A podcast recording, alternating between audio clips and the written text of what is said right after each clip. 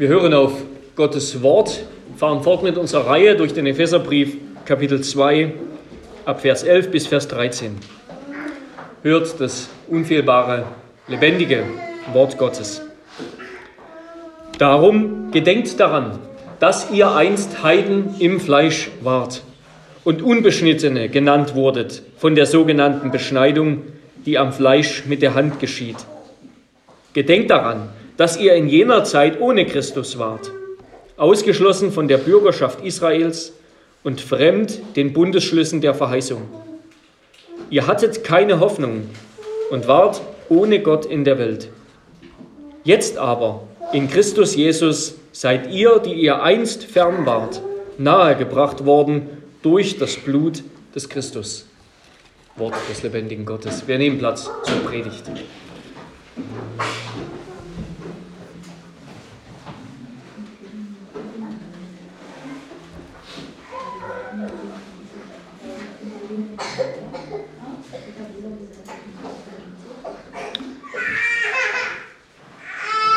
Ja, liebe Brüder und Schwestern in unserem Herrn Jesus Christus, Gott ist ein Gott, der das Ganze im Blick hat.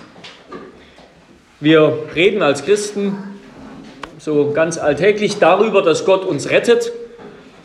Und dann geht es meistens dabei um etwas Seelisches, Innerliches, Unsichtbares. Ja, wir, wir sagen damit, wenn wir sagen, Gott rettet uns, dann meinen wir, er heilt die Beziehung unsere Beziehung zu ihm, die kaputt gegangen ist.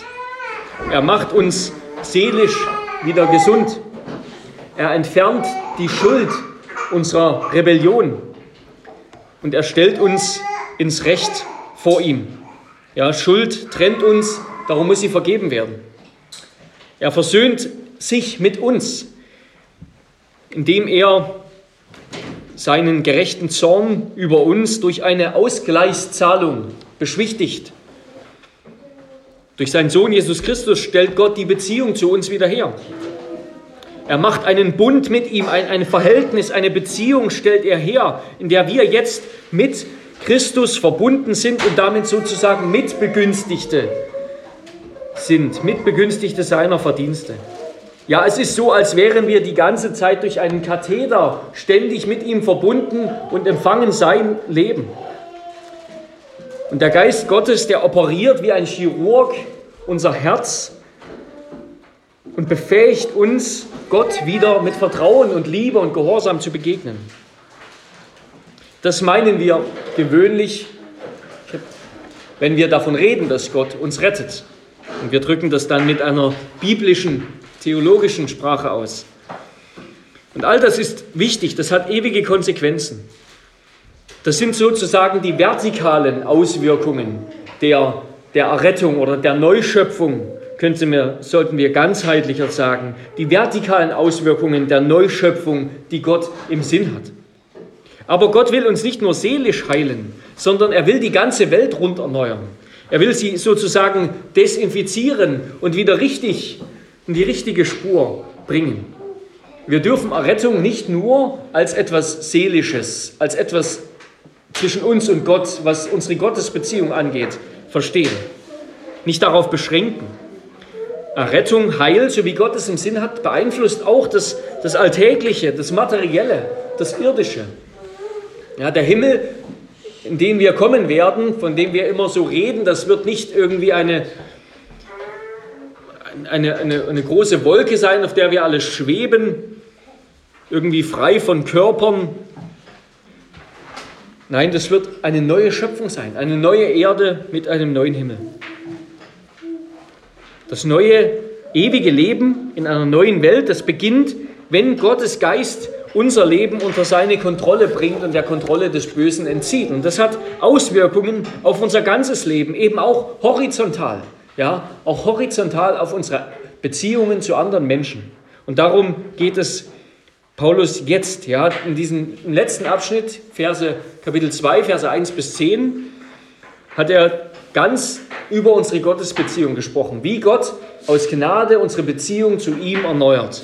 Er hat uns von Menschen, die tot in Sünde waren, neu gemacht zu Menschen, die, die mit Christus verbunden sind, die in Christus leben, die zu Christus gehören.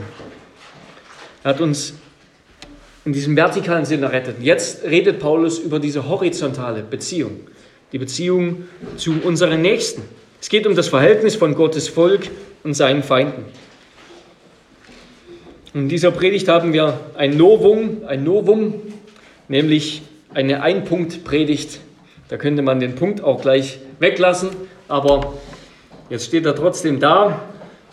Kürzer wird es trotzdem, trotzdem nicht. Und der eine Punkt lautet, im Grunde könnte man den in zwei Abschnitte unterteilen. Vergesst nicht, wer ihr, ohne, wer ihr einst ohne Christus wart und begreift, wer ihr jetzt in Christus seid. Vergesst nicht, wer ihr einst ohne Christus wart und begreift, wer ihr jetzt in Christus seid. Das sind natürlich zwei Gedankengänge sozusagen, aber ich habe sie immer wieder zusammengebracht, deshalb auch nur ein Punkt. Paulus beginnt im Grunde ganz ähnlich wieder wie am Anfang von Kapitel 2. Er erinnert wieder an das, was die Epheser waren. Anfang von Kapitel 2 erinnern wir uns, Vers 1 hat er begonnen, ihr wart tot in Übertretungen und Sünden. Ihr wart geknechtet unter die, die Herrschaft des Teufels, ihr wart gefangen im Zeitgeist dieser Welt, ihr wart getrieben von Begierden und so weiter. Und dann hat er ausgeführt, wie Christus uns daraus erlöst. Und hier tut er es wieder auf die gleiche Art, mit, der gleichen, mit dem gleichen Muster. Und er listet sieben Punkte, sieben Aspekte der Wirklichkeit unseres alten Lebens auf. Die wollen wir uns anschauen. Erstens, wir waren Heiden im Fleisch. Zweitens, wir wurden Unbeschnittene genannt von der Beschneidung, also von den Juden. Oh, es geht wir, die Epheser und wir. Drittens, wir waren ohne Christus. Viertens, wir waren ausgeschlossen von der Bürgerschaft Israels, des Gottesvolkes.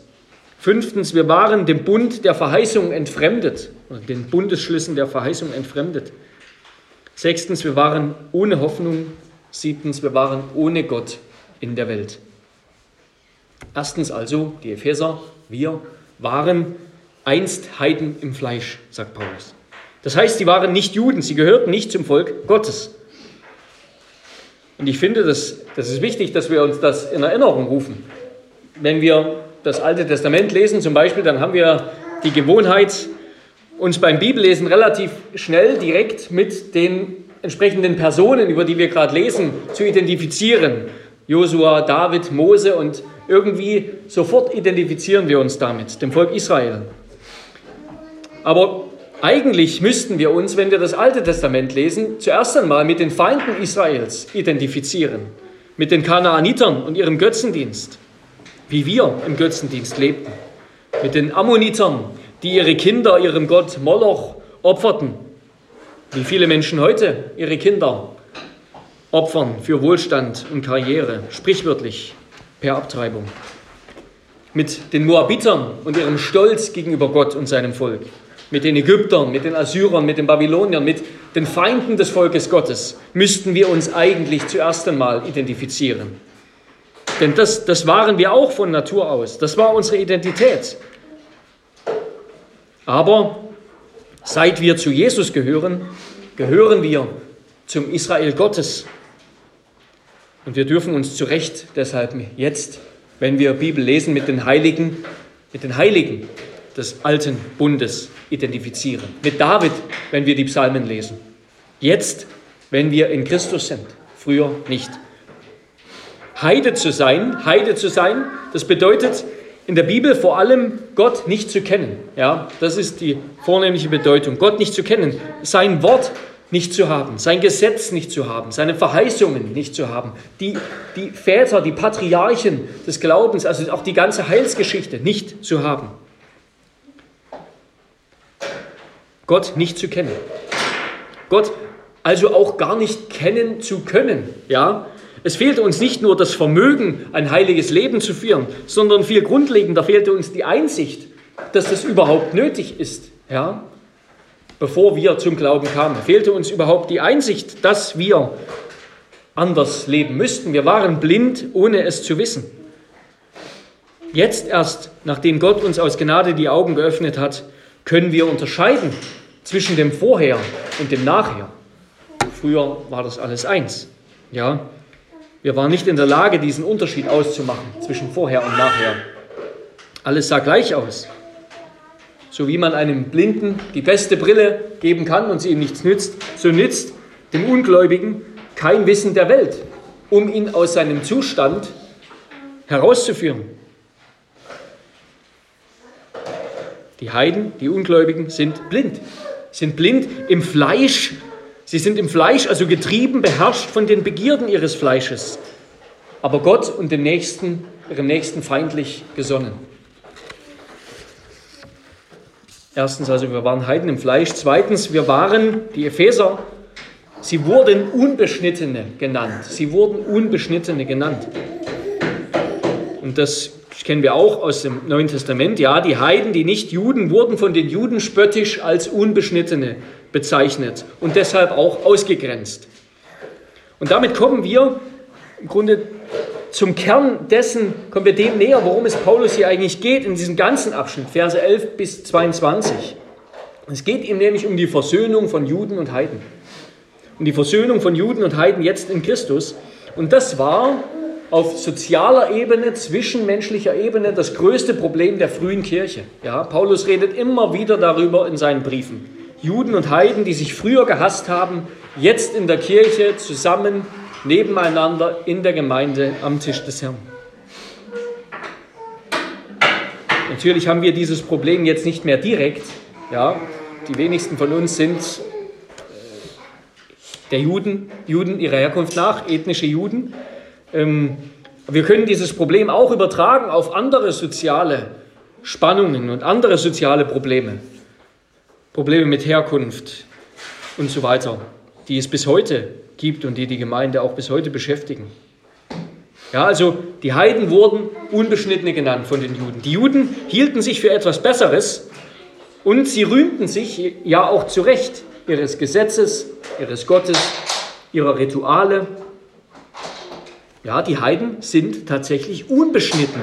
Das heißt, ja, Gott hat die Beschneidung dem Abraham gegeben als Zeichen des Bundes zwischen Abraham und Gott.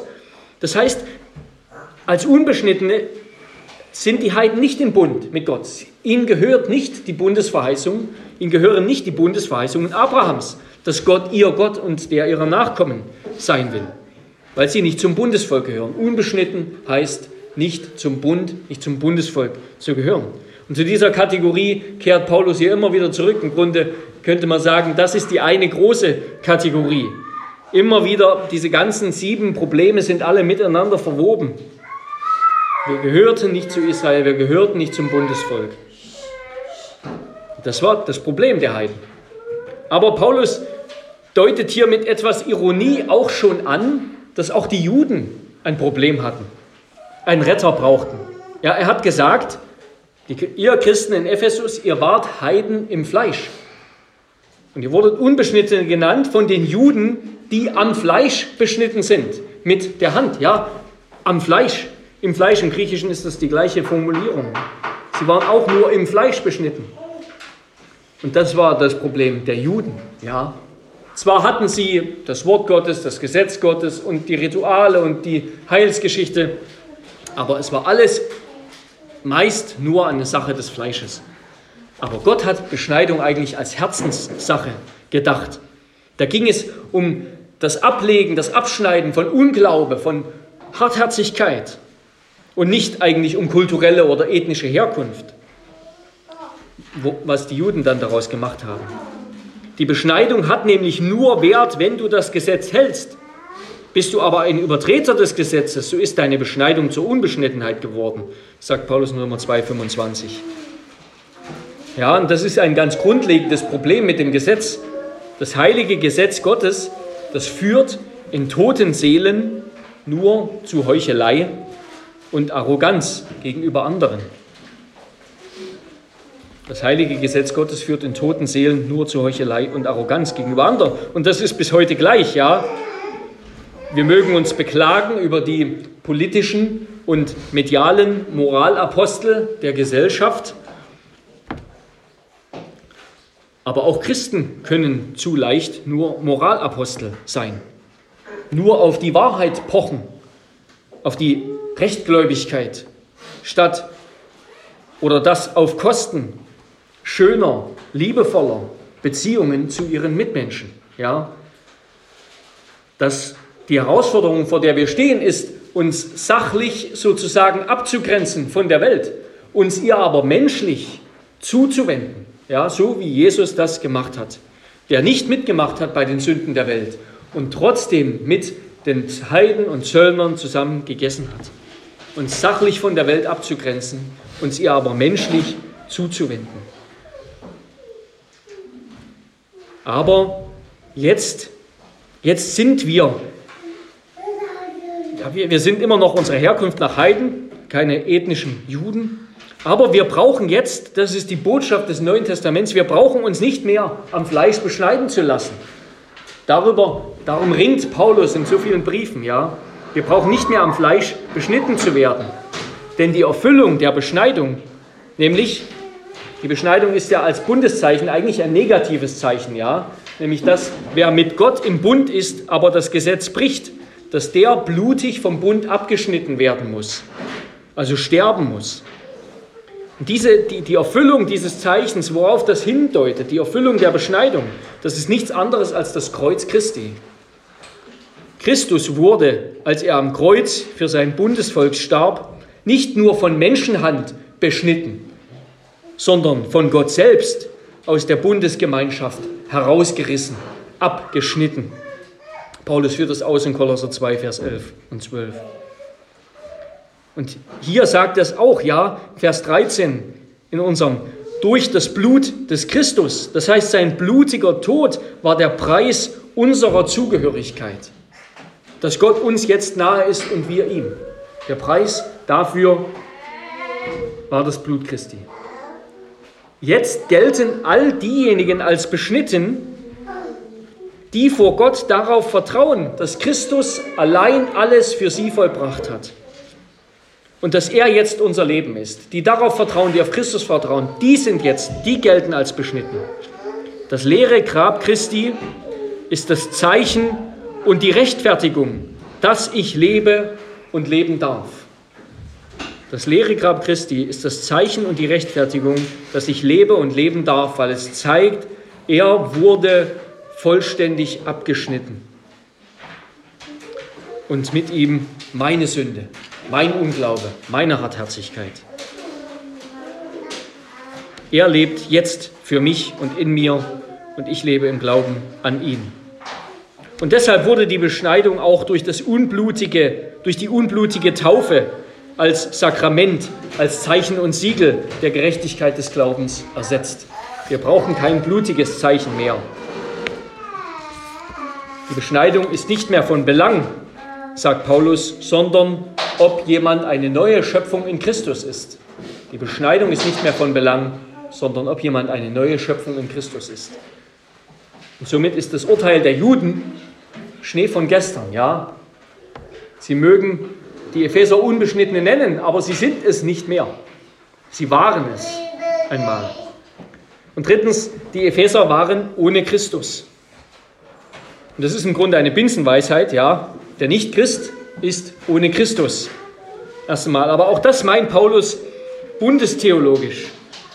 Die Heiden hatten eben vor der Ankunft Jesu keine Verheißungen, keine Zusagen Gottes. Das Versprechen, dass der Messias kommen würde, das galt ihnen nicht. Ja, als einmal eine kanaanäische Frau zu Christus kam und ihn um die Heilung ihrer Tochter bat, da antwortete Jesus, ich bin nur gesandt zu den verlorenen Schafen des Hauses Israel. Sie waren, die Heiden hatten keinen Messias. Denn allein Israel als Volk hat Gott sozusagen erwählt. Gott hat Abraham erwählt und in einem vorbildhaften, typologischen Sinn seine leiblichen Nachkommen, das Volk Israel, zu seinem Volk gemacht. Hat ihnen gesagt, denn ein heiliges Volk bist du für den Herrn, dein Gott. Dich hat der Herr, dein Gott, aus allen Völkern erwählt, die auf Erden sind, damit du ein Volk des Eigentums für ihn seist. Die Heiden aber waren ohne Christus, ohne Messias, also ohne Zugang zu Gott. Aber jetzt ist die Gnade Gottes erschienen. Ja, wir konnten nicht zu Gott kommen. Aber Gott ist zu uns gekommen. Die Gnade Gottes ist erschienen, die heilbringend für alle Menschen ist. In dem Gottmenschen, dem Retter Jesus Christus. Er hat sich selbst für Juden und Heiden am Kreuz hingegeben, um beide von aller Gesetzlosigkeit zu erlösen und für sich selbst ein Volk zum besonderen Eigentum zu reinigen, das eifrig ist, gute Werke zu tun. Ja? Christus hat sich ein Volk erkauft, ein Volk, ein Volk des Eigentums. Diese Bezeichnung aus dem Alten Testament, die verwendet Paulus wieder, Titus 2, Vers 14, für die Gemeinde. Sie ist das eine Volk des Eigentums, das Christus erkauft hat. Ja, und das, was uns ermüdet, vielleicht manchmal, wenn wir Paulus Briefe lesen, ist das, was Paulus ganz froh macht und was er deshalb uns ohne Unterlass um die Ohren wirft. Nämlich, dass er immer wieder sagt, jetzt aber sind wir in Christus. Er kann es gar nicht lassen. Das ist die Realität, in der wir jetzt leben. Wenn wir aufzählen würden, wie oft im Epheserbrief er das bis jetzt schon gesagt hat. Epheser 1, Vers 1, Vers 3, Vers 4, Vers 5, Vers 6, Vers 7, Vers 9, Vers 10, Vers 11, Vers 13, Vers 23, Kapitel 2, Vers 5, Vers 6, Vers 7, Vers 10, Vers 13. Immer und immer wieder in ihm, in Christus, durch Christus. Das ist die Realität. Ohne Christus, das war einmal, jetzt ein Volk des Eigentums gereinigt durch Christus, zu Christus gehörend. All unser Unrat und Schmutz wurde ihm angerechnet, zugerechnet, als er am Kreuz hing. Jetzt wird uns seine Gerechtigkeit, sein Leben zugerechnet und geschenkt. Damit kommen wir zum vierten, was Paulus sagt. Die Epheser waren ausgeschlossen von der Bürgerschaft Israels. Das heißt, sie besaßen sozusagen keine Staatsangehörigkeit, keine Bürgerrechte im Volk Gottes, kein Bürgerrecht. Die Heiden, die waren im alten Bund ausgeschlossen. Ja, eine, sowas wie eine Bekehrung, wie, wie es jetzt das in der Kirche gibt, dass jemand sich bekehrt und damit zur Gemeinde gehört, das ist im Alten Testament im Grunde nicht, nicht die Regel. Ja, das gibt es, das sind Ausnahmen, aber das war eigentlich nicht gedacht, nicht angedacht. Ja, das nationale Israel, das Israel nach dem Fleisch, das galt zuerst einmal als der Same Abrahams. Aber auch hier ist wieder Christus, das große Aber. Aber das nationale Israel, das Volk der Juden, das ist nicht der eigentliche Same Abrahams, sondern das waren damals schon diejenigen, die genauso geglaubt haben wie Abraham. Ja? Und das könnte auch eine Ruth sein, es könnte auch eine Rahab sein, also Heiden. Und der eigentliche Same Abrahams, das ist vor allem Christus, Jesus Christus. Und alle, die auf ihn vertrauen, die sind Nachkommen Abrahams, Sie gehören zum Samen, zum Geschlecht, zum Volk, zur Familie Abrahams. Juden, Juden wie Heiden. Christus ist die Erfüllung Israels. Er ist der wahre Israel, der wahre Sohn Gottes. Israel gilt als der Sohn Gottes. Christus ist der wahre Sohn Gottes. Und alle, die zu ihm gehören, sind das wahre Israel. Ja, also was diese Lehre des Dispensationalismus behauptet, dass es zwei Völker, zwei Größen gibt, ein Volk Israel und die Kirche und die quasi auf zwei verschiedenen Gleisen laufen, das ist biblisch absolut unhaltbar. Das nationale Volk Israel unter dem mosaischen Gesetz und das alttestamentliche Königtum unter David nationale Israel unter dem mosaischen Gesetz und das alttestamentliche Königtum unter David, das war alles nur ein Vorbild, eine Vorschattung des Königtums Christi, des Reiches Christi und seiner Kirche. Aber verstehen wir das richtig? Die Kirche aus Juden und Heiden, die hat das Volk der Juden als Gottes Volk jetzt nicht ersetzt. Ja, das wird manchmal behauptet über die reformierte Lehre. Wir würden behaupten, die Kirche hat jetzt Israel als Volk Gottes ersetzt. Nein, die Kirche ist das wahre Volk Gottes. Die Kirche, zu der Juden und Heiden gehören, das war schon im alten Bund so, das ist auch jetzt im neuen Bund so. Das war schon im Alten Testament so. Denn die eigentliche Kirche, das ist der Same Abrahams. Ja, bevor es überhaupt Mose und den Berg Sinai und das Volk Israel in diesem Sinne als Nation gab, da war schon deutlich, das wahre Volk ist der Same Abrahams. Und das ist Christus und alle, die zu ihm gehören. Nicht die Juden wurden aus dem Bund geworfen, sondern die Heiden wurden eingepfropft in den Bund, in den Baum Gottes. Aber weil viele Juden eben Christus verworfen haben, haben sie sich durch ihren Unglauben selbst abgeschnitten vom Bund mit Gott. Paulus schreibt, nicht die Kinder des Fleisches, die also nur am Fleisch beschnitten sind, sind Kinder Gottes, sondern die Kinder der Verheißung, die wie Abraham glauben, die sind, die werden als Same gerechnet.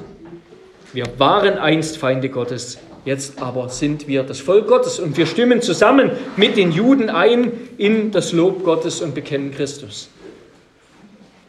Und damit kommen wir zum fünften Punkt, den Paulus hier aufzählt. Die Epheser und wir waren fremd den Bundesschlüssen der Verheißung. Und das ist im Grunde, wie ich schon gesagt habe, wie schon angedeutet, das ist die Grundlage von allem, ja. Immer wieder kommt Paulus auf den Bund, auf die Bundesbeziehung und alles, was damit zusammenhängt.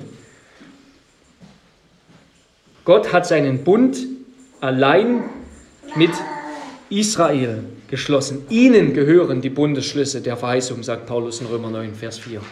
Den Juden, den leiblichen Nachkommen, bis zu Christus, ja, bis zu seinem Kommen. Christus hat offenbart, dass alle, die glauben wie Abraham, an ihn glauben, dazugehören. Und Paulus übt sich hier interessanterweise als ein Systematiker. Ja? Er fasst die vielen Bundesschlüsse des Alten Testaments, seit Gottes Bund mit Abraham oder sogar seit dem Fall, zusammen als Bundesschlüsse der Verheißung. Ja, wir könnten jetzt ja die ganzen einzelnen Bundesschlüsse aufzählen. Der Bund mit Abraham, der Bund mit Isaak, der Bund mit Jakob. Hat Gott jedes Mal einen Bund geschlossen. Wird schon im Alten Testament gesagt, dass das im Grunde ein Bund ist. Aber dann auch der Bund mit David. Und und so weiter. Und dann gibt es weitere. Wir können das alles einzeln aufschlüsseln. Aber Paulus sagt ja, nein, das gehört alles zusammen. Denn die, diese ganzen Bundesschlüsse teilen ein Charakteristikum, nämlich ihren Verheißungscharakter. Sie alle haben in ihrem Herzen, in ihrem Kern eine Verheißung, dass Gott aus freien Stücken verspricht, sein Volk aus Gnade zu retten, einen Retter zu senden. Das ist das Kernstück aller Bündnisse. Und deshalb können wir auch richtigerweise von einem großen Gnadenbund Gottes reden. Von einem großen Gnadenbund reden. Nicht von einer Menge einzelner, nicht nur von einer Menge einzelner Bünde. Das sind sie auch noch. Und in Jesus Christus sind diese ganzen, ist dieser eine Gnadenbund und diese vielen kleinen Bündnisse eben erfüllt. Denn auf alle Gottesverheißungen ist in ihm das Ja. Denn ihr alle seid durch den Glauben Gottes Kinder in Christus Jesus. Denn ihr alle, die ihr auf Christus getauft seid, habt Christus angezogen. Hier ist nicht mehr Jude noch Grieche. Hier ist nicht Sklave noch Freier. Hier ist nicht Mann noch Frau. Denn ihr seid allesamt einer in Christus. Gehört ihr aber Christus an, so seid ihr ja Abrahams Nachkommen und nach der Verheißung Erben.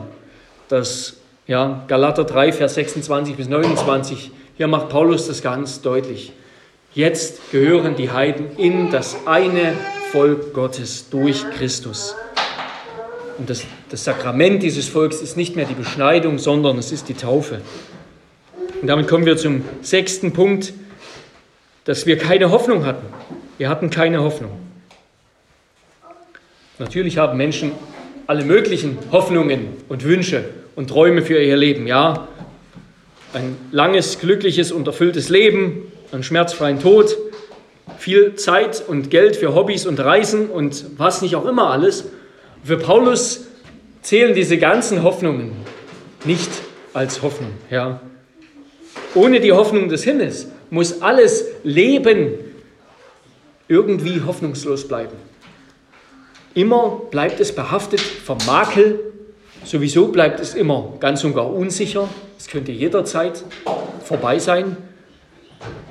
es immer, bleibt immer behaftet vom Makel, von meinem eigenen, von dem anderer, von dem Makel, der in der Welt ist.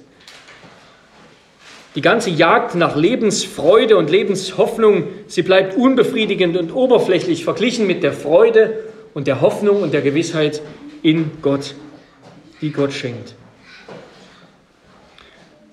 Und im Zusammenhang, 1. Thessalonischer Brief Kapitel 4, im Zusammenhang der, der Sorge, die Gläubigen hatten die Sorge, was ist mit denen, die sterben, früher sterben, bevor Christus wiederkommt, werden die auch mit, mit bei Christus sein? Da sagt Paulus, die einzige Hoffnung, die über diesen ganzen Verlust und Mangel hinweg tröstet. Sie, die, die Christen sollen sich gegenseitig trösten mit der Hoffnung, alle Zeit beim Herrn zu sein. Das ist die Hoffnung, ja. Das ist die Hoffnung, alle Zeit beim Herrn zu sein. Und damit haben wir das auch schon wieder als ein Gegengewicht, ja. Wir haben am Anfang gesagt, das Heil, das ist nicht nur geistlich, das ist nicht nur die Ewigkeit. Wir wir können uns jetzt nicht irgendwie vergraben als Christen und einfach nur warten, bis der Himmel kommt sozusagen. Und solange versuchen wir uns möglichst weit entfernt von der Welt zu halten. Nein, das, das wäre falsch, eine falsche Gewichtung. Aber so, so gibt es auch heute viele Christen, die, die den Himmel einfach völlig unterschlagen. Die sagen, ja, diese ganze Jenseitshoffnung und so weiter, das mag kommen und das ist, das ist vielleicht auch ein Teil des Evangeliums, aber in der Schrift, im Neuen Testament für Paulus und auch für Christus. Der Jesus sagt, mein Reich ist nicht von dieser Welt, es ist das Kommende, das Entscheidende, das Wichtigste, das was Hoffnung macht, was Freude macht, was durchträgt. Das ist das, was kommt. Ja. So gut das hier werden mag, unser Leben als Christen, so, so weit wir das verändern mögen, auch die Kultur und was nicht alles, durch den Heiligen Geist. Aber es ist nicht mal annähernd so gewichtig wie die kommende Hoffnung, das Sein beim Herrn. Und damit kommen wir zum letzten Punkt, den Paulus aufzählt. Die Epheser waren siebtens ohne Gott in der Welt. Hier steht das einzige Mal im Neuen Testament, hier als Adjektiv, das Wort Atheist, atheistisch. Es heißt eigentlich direkt übersetzt, ihr wart atheistisch in der Welt. Also eben ohne Gott. Ja. Natürlich hatten die Epheser genügend Götter, ja, einen ganzen Pantheon voller Götter. Und auch heute haben Menschen genügend Götzen, die Freude und Sinn und Glück versprechen. Und weil sie vom wahren Gott nichts wissen, müssen die Ungläubigen ja umso gieriger alles andere in sich hineinstopfen. Sie brauchen umso mehr Götzen, umso mehr Götter, um den Mangel an Freude und Sinn zu erfüllen, der doch nie voll wird. Ja, obwohl Menschen meinen, Gott zu kennen, kennen sie ihn doch nicht. Wer ohne Christus ist, der ist ohne Gott in der Welt, egal was für ein Gott er seinen Gott nennen mag. Ja. Die Epheser meinten Gott zu kennen, aber sie kannten ihn nicht und Gott kannte sie nicht. Ja. Sie lebten geistlich isoliert von Gott. Also, wie wir gesagt haben, wir waren, und damit komme ich zum Schluss, wir waren Kanaaniter Ammoniter, Ägypter, Babylonier. Jetzt aber, sagt Paulus, seid ihr, jetzt aber in Christus Jesus, seid ihr, die ihr einst fern wart, nahegebracht worden durch das Blut des Christus. Und das, was das bedeutet, dieses Jetzt aber, das führt Paulus dann weiter aus, dass wir jetzt das Israel Gottes sind. Jetzt freuen wir uns darüber, dass wir einen barmherzigen Gott haben einen barmherzigen Gott, der zu denen, die nicht sein Volk sind, sagt, ihr seid mein Volk. Und wie könnten wir das schöner und praktischer erleben als beim Herrnmahl? Ja, wir hatten kein Recht, zum Tisch des Herrn zu kommen. Wir waren ausgeschlossen von der Tischgemeinschaft Israels. Aber als Glieder am Leib Christi, durch das Glaubensbekenntnis zu Christus, dürfen wir hinzutreten in Gottes Gegenwart. Wir sind nicht länger Fremde oder Feinde, sondern Freunde, für die unser Herr aus Liebe sein Leben ließ. Und darum wollen wir die Gemeinschaft mit dem Herrn genießen und uns erfreuen. Denn am Tisch in Brot und Wein haben wir echte Gemeinschaft mit ihm. Er kommt uns nah und stärkt uns mit seiner Gegenwart, bindet sich enger an uns. Ja, wohl dem, der begriffen hat, wie reich er beschenkt ist. Und darum wollen wir uns hüten, wieder Zäune und Gräben unter uns, zwischen uns aufzurichten, aufzureißen wie die Juden und die Heiden. Denn wir gehören jetzt zusammen in Christus. Wir wollen einander lieben, wie er uns geliebt hat. Dann ehren wir ihn, dann stellen wir Gott in die Mitte. Amen. Lasst uns beten. Herr unser Gott, wir danken dir, dass du uns erneut vor Augen geführt hast, wer wir waren. Aber das, das ist kein Selbstzweck, uns einfach nur, nur zu reflektieren, wo wir herkommen, sozusagen, sondern es geht eigentlich darum zu verstehen, was wir jetzt in Christus bekommen und geschenkt haben. Und das, das soll uns umso größer und umso reicher und herrlicher und schöner sein, wenn wir uns erinnern an das, was einmal war, woraus du uns errettet hast aus Gnade. Herr, wir danken dir. Lass uns das immer mehr verstehen. In Jesu Namen. Amen.